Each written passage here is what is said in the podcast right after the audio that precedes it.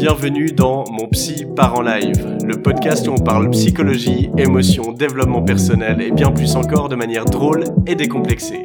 Je suis Julien Borloo, psychologue spécialisé en hypnose et coaching et je te donne toutes les clés pour prendre soin de ta santé mentale.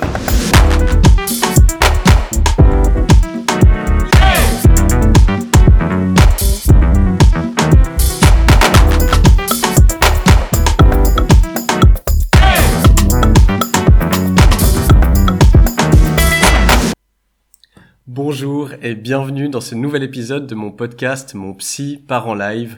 Je suis Julien Borloo, psychologue à Lausanne et aujourd'hui je suis super heureux parce que je fête mes un an de podcast.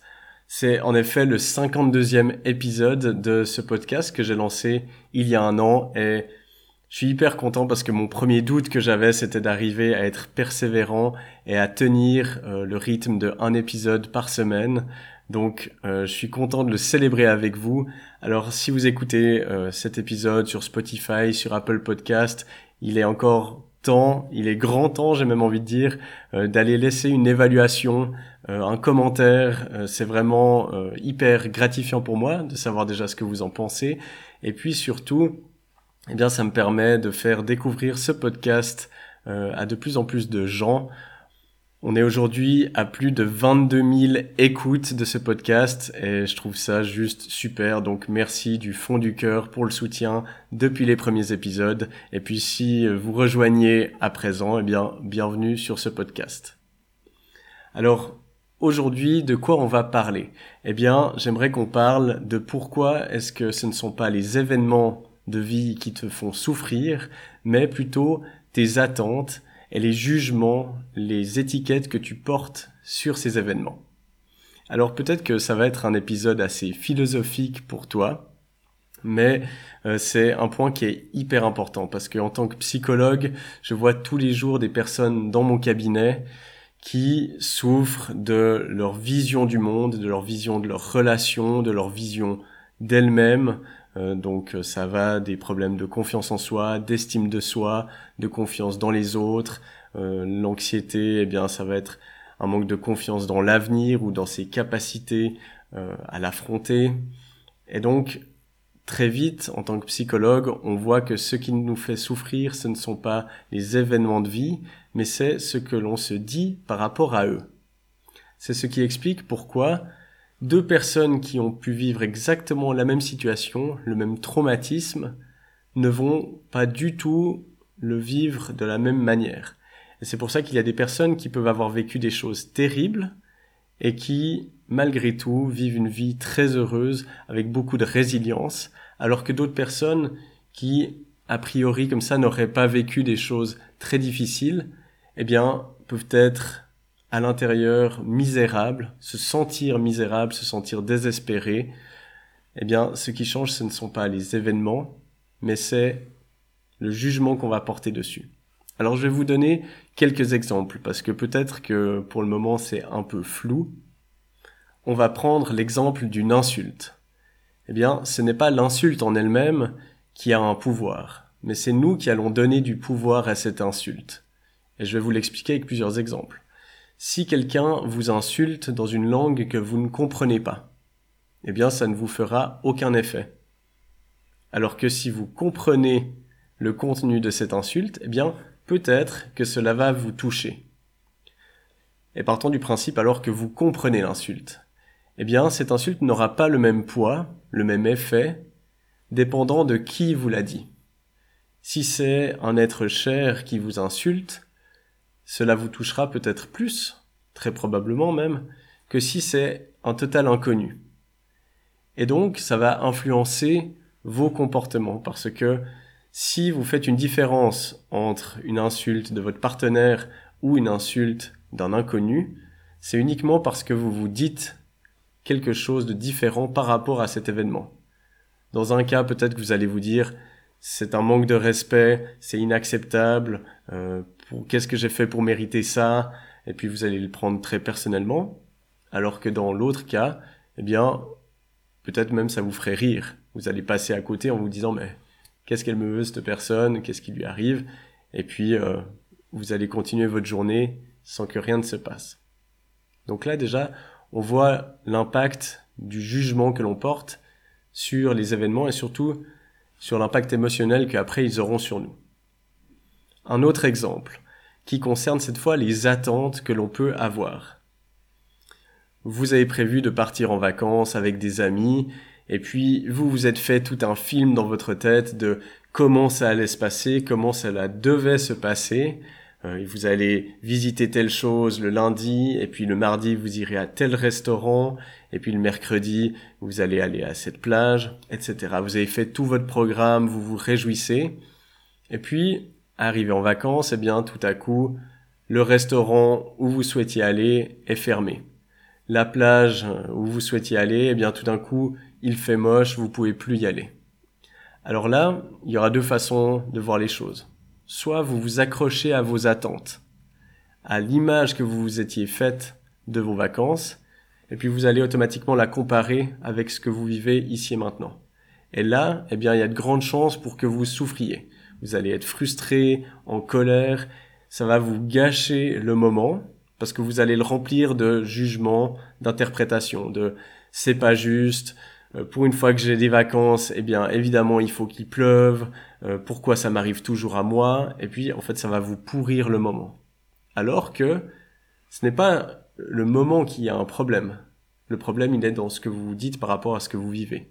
Parce que si vous vivez simplement avec le moment présent, eh bien vous allez peut-être vous dire ah ben quelle chance, je vais pouvoir découvrir cette autre auberge qui a l'air hyper bonne que j'avais pas vue sur euh, Google hein, quand j'ai fait mes recherches et ça me permet de découvrir quelque chose de nouveau. Et là, tout à coup, eh bien, vous êtes dans le moment présent et puis vous pouvez passer un super moment. Donc c'est pour ça que il faut faire très attention avec les attentes. On peut se projeter dans le futur pour prévoir, pour prévenir, et puis là, ça va être tout à fait fonctionnel. Mais par contre, dans le moment présent, s'accrocher à ses attentes va être une grande source de souffrance. Et ça, on peut prendre plein d'exemples hein, par rapport à des relations, par rapport à votre job. Si vous vous faites une image de votre carrière, et puis tout à coup, eh bien, elle ne prend pas le tournant voulu, vous pouvez être désespéré, frustré, triste, en vous disant ah mais j'avais tout construit mon CV pour cette occasion, finalement elle se présente pas, c'est pas juste, etc. Alors que vous pourriez très bien prendre simplement les choses comme elles viennent et vous dire, eh ben, ok, j'ai fait ce temps-là dans cette entreprise, j'ai appris plein de choses, j'ai vécu plein de choses, et puis maintenant, eh bien, ça se termine. Alors, ça m'offre une opportunité de découvrir toute autre chose. Pareil lors d'une rupture. On peut se dire que c'était trop tôt, que c'est injuste, que j'ai perdu mon temps et mon énergie à investir dans une relation qui a finalement pris fin.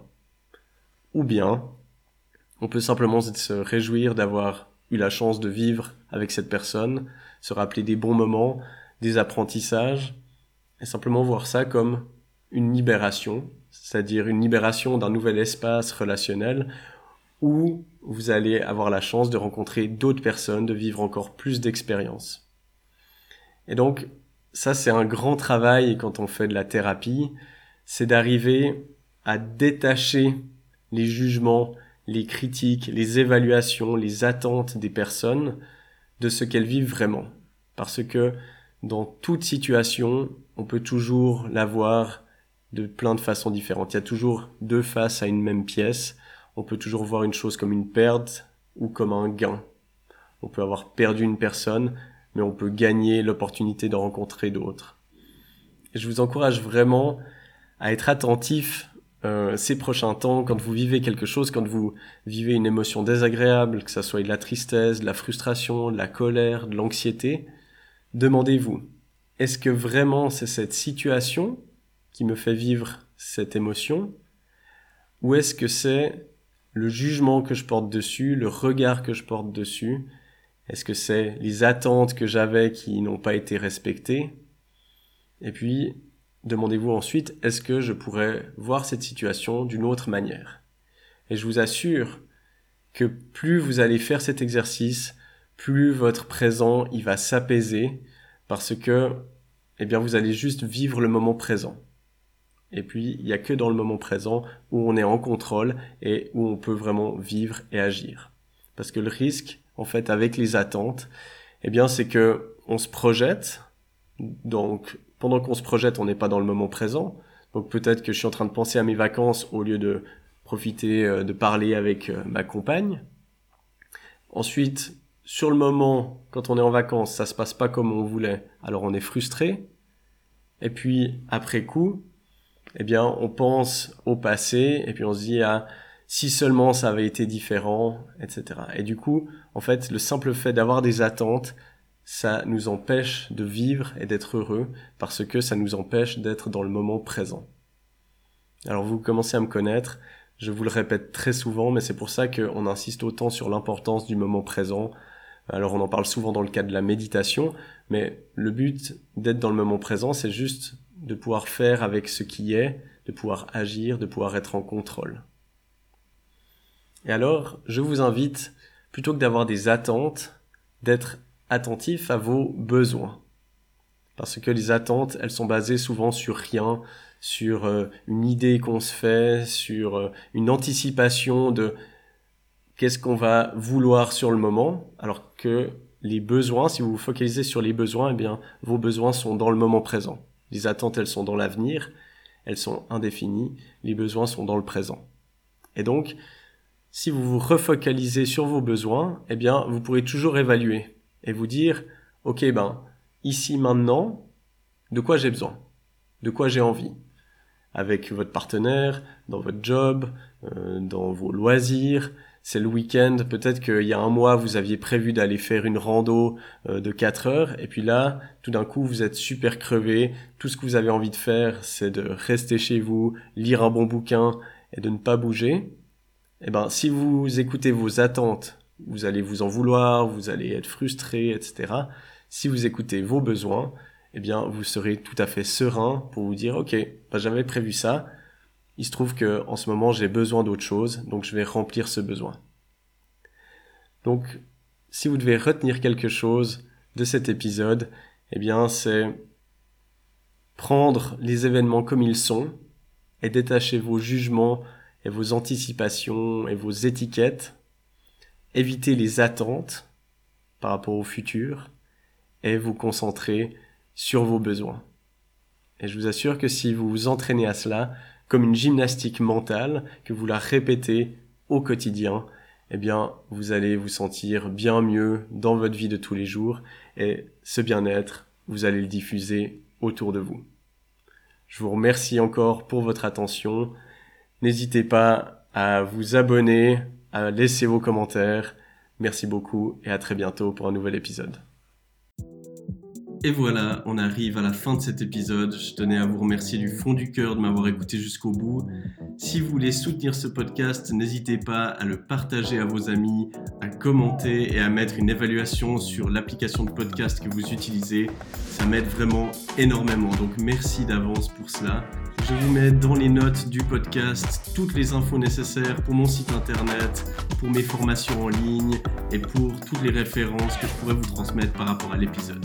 Encore une fois, merci d'avoir écouté mon petit part en live. C'était Julien Borloo. À la semaine prochaine.